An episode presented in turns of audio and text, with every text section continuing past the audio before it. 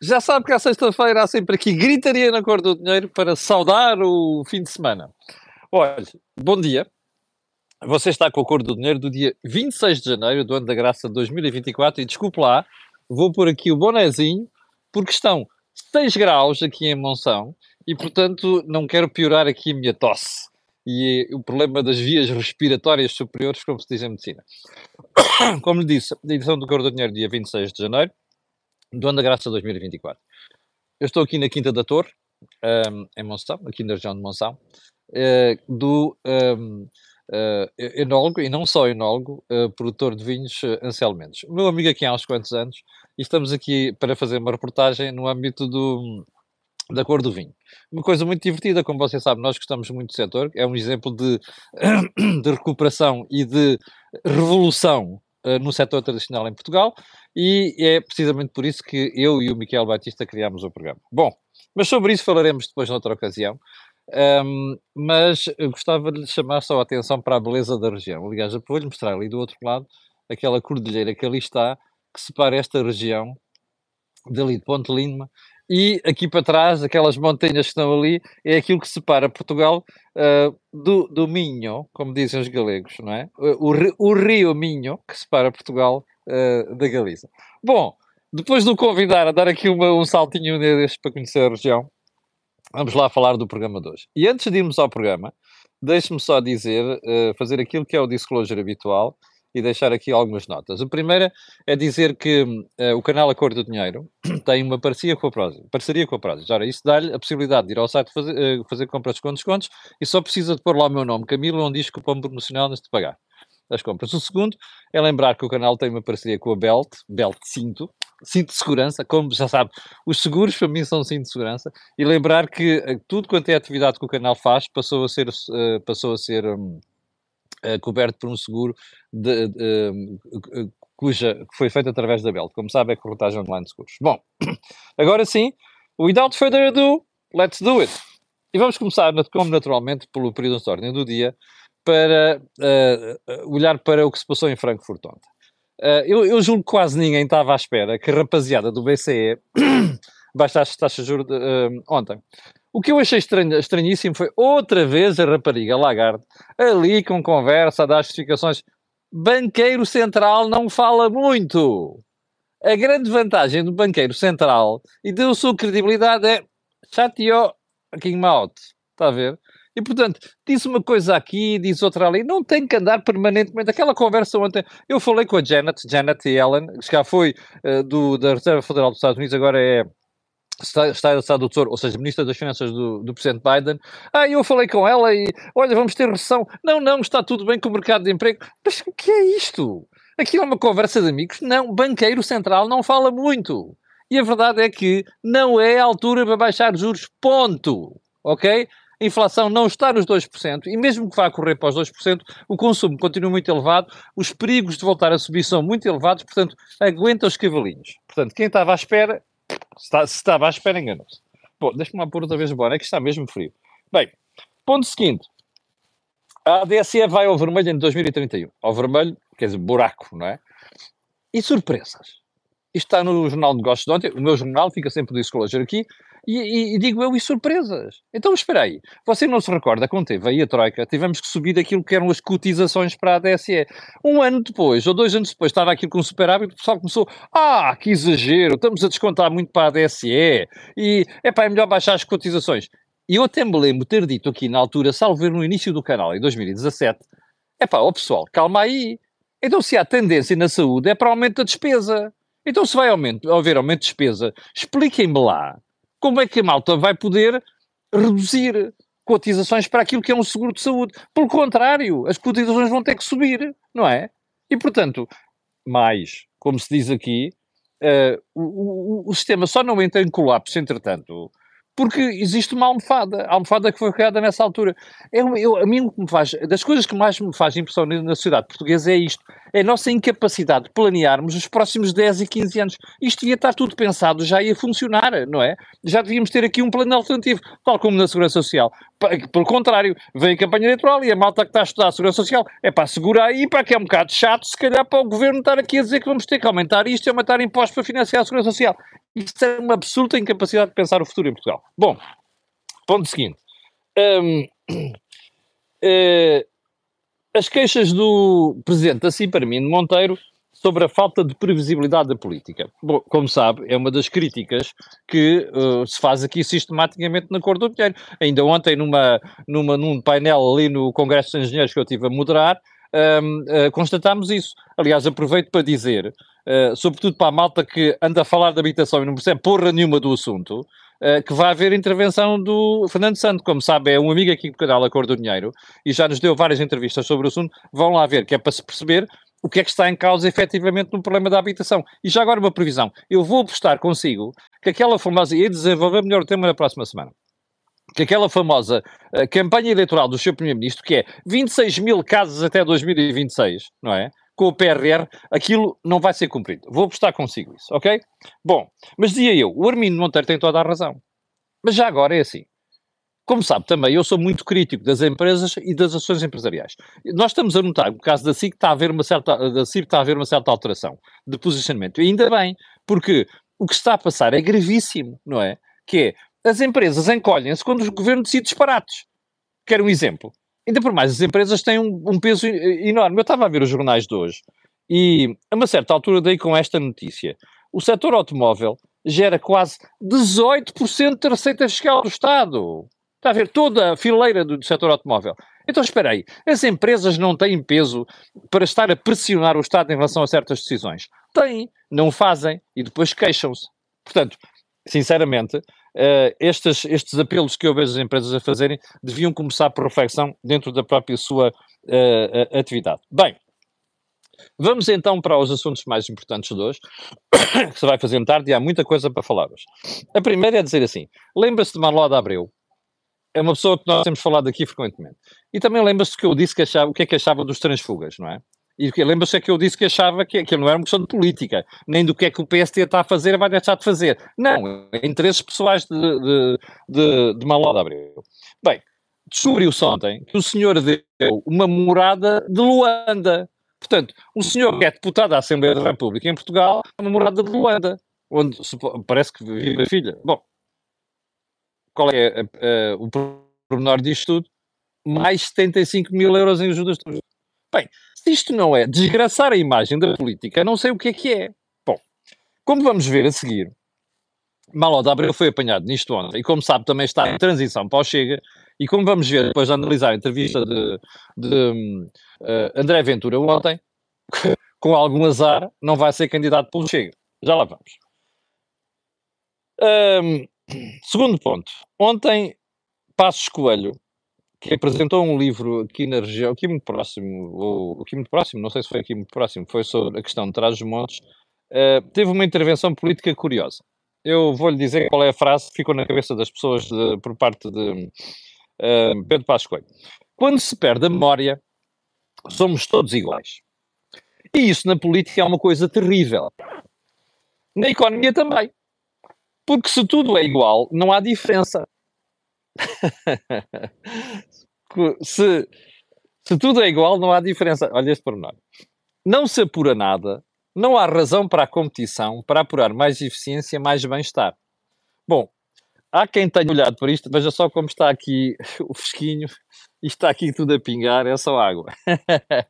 uh, houve quem olhasse para isto e dissesse assim: é pá, olha o passo a mandar os recados e não sei o quê, ali à malta do PSD. Bom, eu não sei o que é que. Não falei com o Passos Coelho, é, tenho que dizer, e portanto não sei exatamente a que é que Passos Coelho se referia. Mas hoje em dia, quando a gente quer muito uma coisa, o pessoal vai interpretar tudo, como se fosse aquilo. É muito wishful thinking. Eu, sinceramente, parece-me que Passos Coelho não estava a falar nada do PSD neste momento. É? Estava a falar é é preciso que os partidos se diferenciem. Suspeito que é esta a mensagem. Não sei se terá sido apenas isto, mas um, suspeito que é esta mensagem. Mas agora, o pessoal, o que eu achei interessante foi que Passos Coelho, o pessoal que valorizou naquilo que Passos Coelho disse ontem foi esta frase da memória. Uh, mas para mim houve outra. Quer ver? Ainda sobre uh, o que ele disse ontem. Uh, onde é que está? Quando os jornalistas, ou o jornalista perguntou a Passos Coelho se iria participar na campanha das legislativas destas eleições de 10 de março, Passos Coelho respondeu assim: é uma, é uma matéria que tem que ver com o PSD. Espera aí. Então a malta está preocupada com a questão da memória. Eu, eu acho que isto é que é a frase do Passo Coelho. Isto é que é a frase do assunto. Isto é que é assunto. O que o antigo líder do PSD está a dizer é assim: o quê? Mas estão-me a perguntar se eu vou participar na campanha. Mas não sou eu que tenho que decidir. Isto é o PSD. Ui, ui, ui, ui, ui, ui. Eu suspeito que, bom, para já no PSD deve ter havido malta a dizer assim: ainda bem que os gajos não olharam para isto, os gajos jornalistas. Bom, mas a Cordinha está a chamar aqui a atenção para o assunto.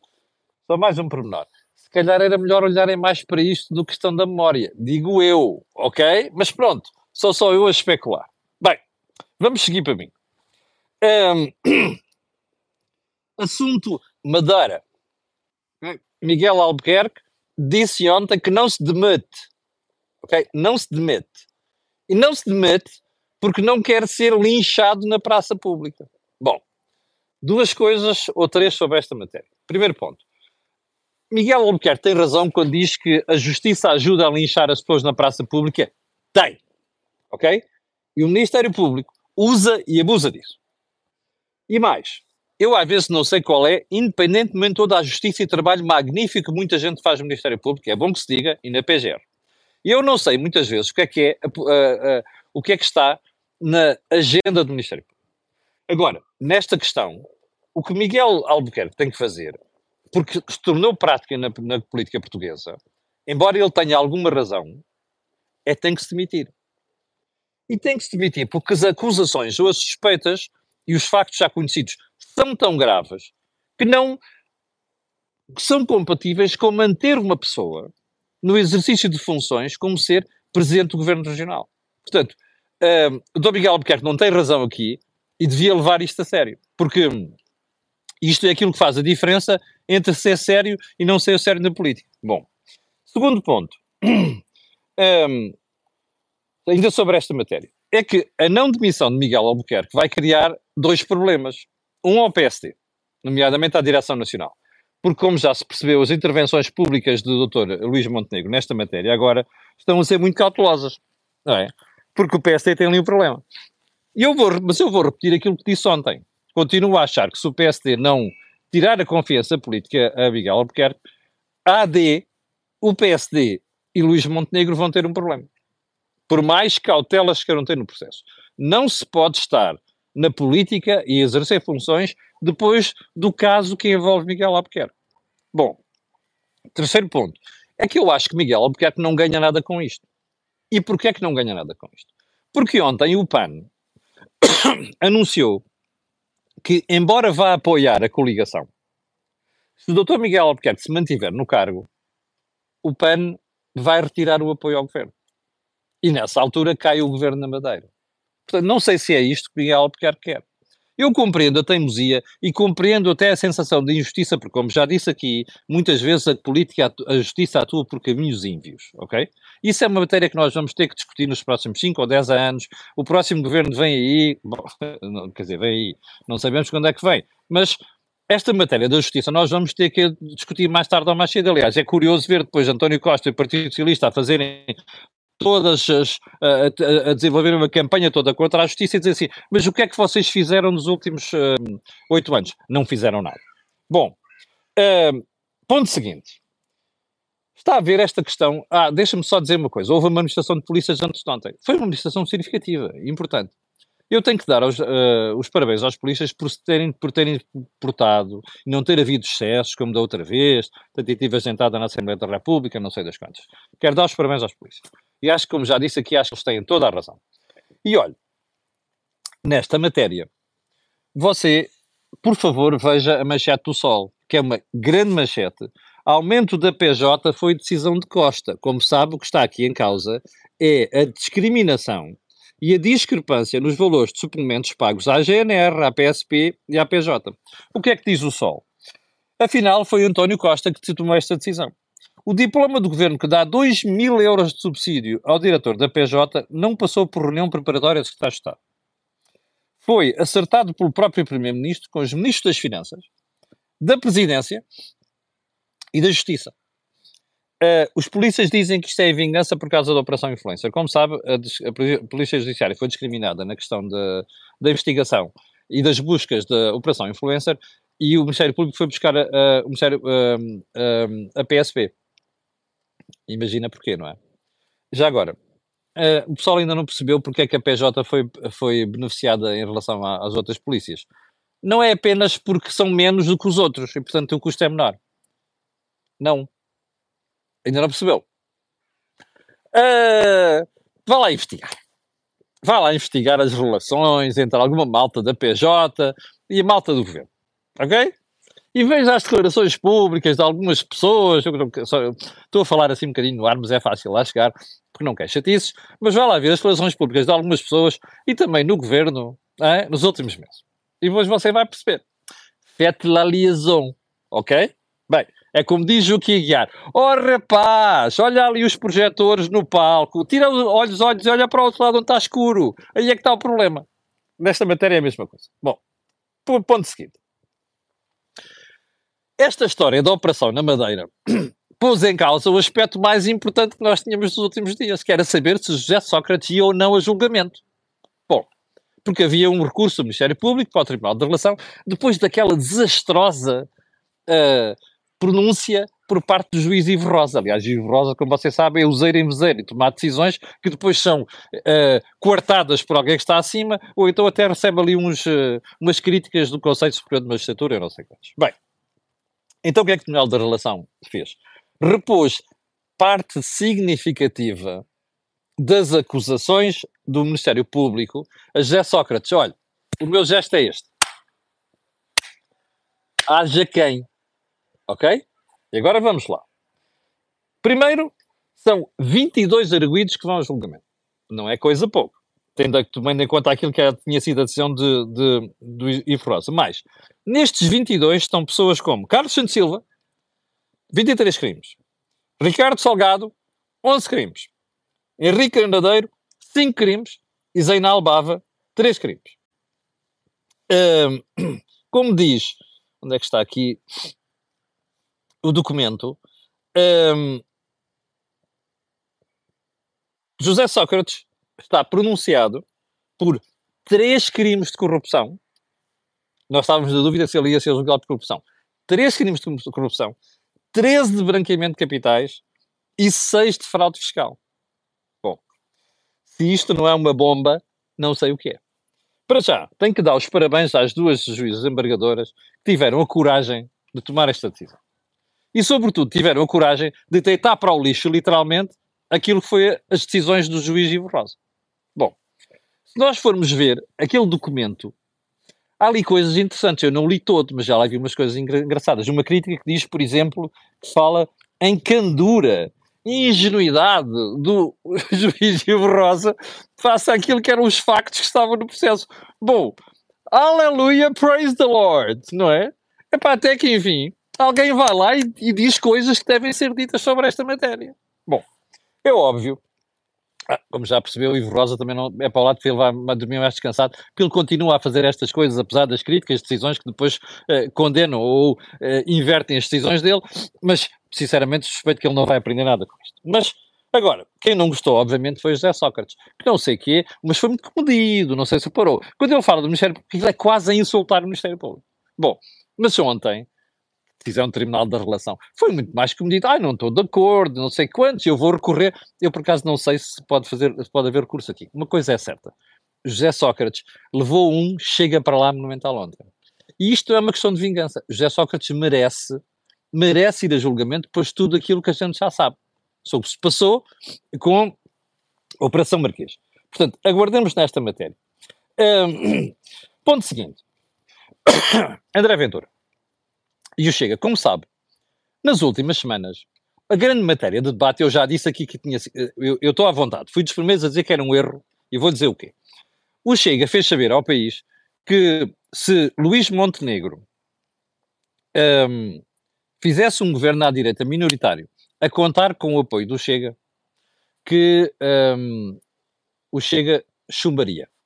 Iria entregar uma moção de censura para ser votada no Parlamento porque, das duas, uma, não aceita ser muleta no Parlamento, nem sequer acordo de sentença parlamentar, que o Chega quer chegar ao governo.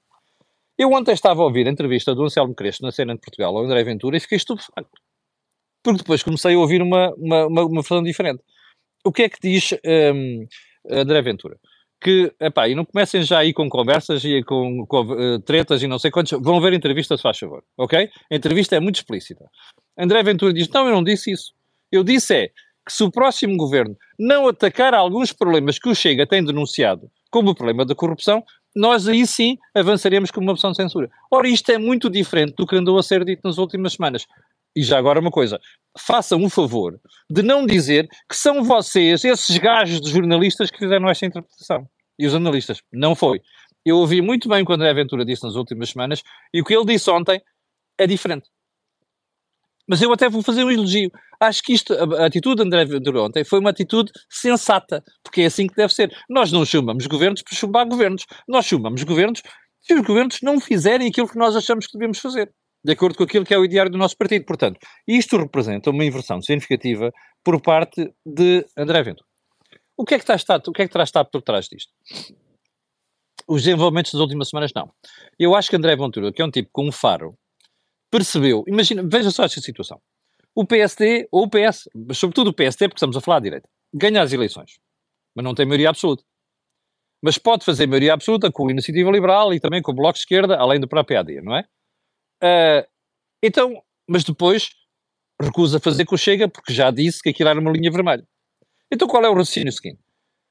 Então o Chega avança logo, porque não vai para o governo, avança com moção de censura. Pô, o governo cai. E o que é que acontece a seguir? Com muita probabilidade, Marcelo diz vamos a nossas eleições, vamos a novas eleições. Eu, sinceramente, acho que isto para o Chega, e já disse aqui, fui o primeiro a dizê-lo, era um erro. E julgo que André Ventura terá co corrigido esta posição precisamente por causa de, do risco que isto trazia para si. Olha, acho muito bem.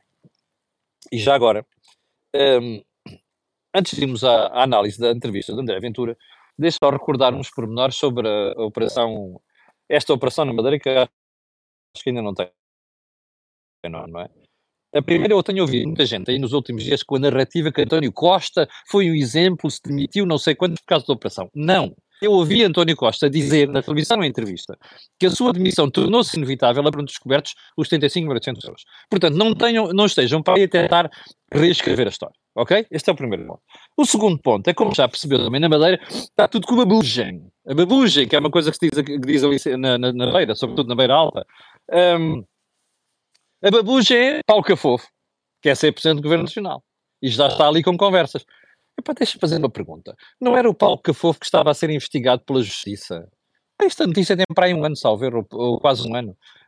Um, do tempo em que ele, de 2013 a 2019, foi presidente da Câmara de Funchal. Não era o Paulo Cafofo. Epá, aguentem os cavalos. Calma, calma, ok? Deixa, deixamos a justiça funcionar. Bem, vamos lá, uh, então, à entrevista de André Ventura. Ah, só mais um pormenor. Eu ontem não comentei isto porque não tinha a certeza. Antes de ontem estava eu fora de Lisboa em trabalho. E de repente olho para as televisões e vejo a história das buscas da Madeira. E vejo jornalistas do continente na Madeira. E pensei assim: bom, deve ter sido um jato supersónico que levou os jornalistas desta área para a Madeira. Uh, pois que a operação começou, já lá estavam a fazer reportagem.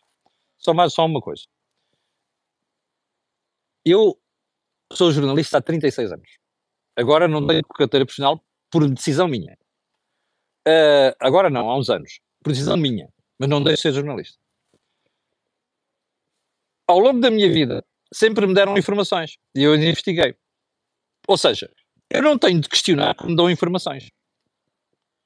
Tenho de investigar e divulgar. Isso é, e, portanto, isto que vou fazer não é uma crítica aos jornalistas, nem aos jornais, nem às televisões. Pelo contrário, estão a fazer o seu trabalho. É esse jornalista. O que eu não compreendo é que, com muita probabilidade, houve fuga de informação da justiça para aqueles jornalistas estarem ali. Eu sei que isto vai incomodar muita gente. Azar. Eu acho que não se faz justiça. Repito, não é uma crítica aos meios de comunicação social e aos jornalistas. Porque se eu tivesse recebido a informação e fosse jornalista e não comentador agora, também iria para lá para estar outro para fazer a reportagem. Agora, quem tem que se pôr a jeito, quem está a pôr a jeito aqui não são jornalistas, estão, é a justiça. E isto não fica bem. E isto é aquilo que está a ajudar à descredibilização da justiça. Bom, fica uh, declarada aqui uh, minha, o meu ponto sobre esta matéria. Eu não sabia disto ontem, não tinha certeza e não quis falar porque não tinha certeza. Bom, vamos então à entrevista de André Aventura. Caramba, meu Deus, já estamos com 25 minutos. Então, o que é que. Uh, eu acho que foi uma entrevista muito inteligente. Para já, André Aventura disse que Malada eu se confirmar aqui a formulação não vai ser deputado, que acho muito bem. Um, ehm, depois veja como ele é bom a, dar, a voltar a virar o bico ao prego quando o jornalista questionou sobre essa matéria, ele diz assim: Mas espera aí, mas ele era do PST, ninguém viu isto no PST. Ou seja, está a ver como é que um libelo contra o Chega acaba transformado num libelo como o PST. Realmente, André Ventura é muito bom. Uh, onde é que eu acho que André Ventura uh, esteve bem? Como diz assim, espera aí, vocês querem que eu apoie, ainda sobre aquela matéria de apoiar o PST, então espera aí, o partido que diz que vai apoiar um partido de esquerda para o governo, que era aquela história de se não tivermos maioria vamos apoiar o PS, entre o partido de esquerda. Isto é um argumento fantástico. André Ventura é muito bom a fazer estas coisas e provou ontem na entrevista. Onde é que eu acho que André Ventura não esteve bem ontem? Olha, com aquela pancada outra vez da imigração. Porque uma coisa nós dizemos assim, nós temos dito aqui na Cor do Dinheiro, a imigração é um problema como está a ser feito. O problema é que a forma como André Ventura andou a falar sobre a imigração nos últimos tempos e tentou falar sobre isto ontem, quando ele dizia assim: ah, há um milhão de vistos uh, pedidos de visto na Europa para pedidos de asilo. Nenhum país aguenta isso. Mas não é um país, é a Europa. Agora, que a Europa tem um problema de imigração? Tem. Quando a Aventura tem, tem razão quando fala da Bélgica, da Suécia, com maus exemplos? Tem. E nós temos falado disto aqui também, portanto, eu acho que ele tem, ele tem razão nessa matéria. O problema foi o que andou a dizer e a forma como disse nos últimos tempos. Onde é que eu acho que ele não teve bem também? Uh, quando, na questão das pensões aqui, desculpem lá, não há forma nenhuma de estar a justificar aquele brutal aumento de custos que vai ser o aumento das pensões que André Ventura quer fazer. Eu acho que ele está a para aquilo, como diz o, o Jorge Marrão, para as contas, quer é passar aquela mensagem. E já agora uma coisa para ver, para as pessoas perceberem que não há aqui fanatismo nenhum de minha parte. Quando uma pessoa diz assim, quanto é que vale a economia paralela? 86 mil milhões de euros. Ai, nós vamos buscar a economia paralela que isto cobre tudo. Nossa Senhora. É assim, o André Ventura não é de economia, mas não é preciso ser economia. Eu também passei pela faculdade que ele passou e a gente faz contas. Portanto, isto aqui é demagogia da mais barata. Não é possível. Como é que nós vamos apanhar 86 mil milhões de euros? Não são 86 mil milhões de euros, ok? 86 mil milhões de, milhões de euros de economia paralela. Como é que nós vamos apanhar do, uh, uma boa parte desse dinheiro que vai custar uh, a subida das pensões com a corrupção? Isto não é assim, não funciona assim, portanto tem que haver algum realismo naquelas propostas que estão a ser feitas. Eu acho que André Ventura saiu-se muito bem ontem na entrevista, o que mostra que ele vai ser um osso muito duro de roer, não só nas entrevistas que as televisões vão fazer, mas também nos debates com os outros candidatos. Bom, mas sobre isso teremos a oportunidade de falar noutra altura. Eu não quero abusar mais do seu tempo, há bocadinho estávamos com 8.400 pessoas em direto, 8.400 pessoas em direto, muito obrigado. Quero pedir a estas pessoas outras que vão ver aquilo que peço sempre, colocar um gosto, fazer partilha nas redes sociais, e subscrever o canal. Não é preciso dizer porquê, pois não. Aquilo que houve aqui, não houve em mais sítio nenhum. Olha, despeço-me com amizade e alegria, como dizia o antigo, o, o saudoso engenheiro Sousa Veloso, aqui diretamente de Monção. Desejo um grande fim de semana e aproveito para dizer que na segunda-feira às 8 da manhã cá estarei para lhe atazanar o juízo. Tenha um grande fim de semana, muito obrigado, com licença.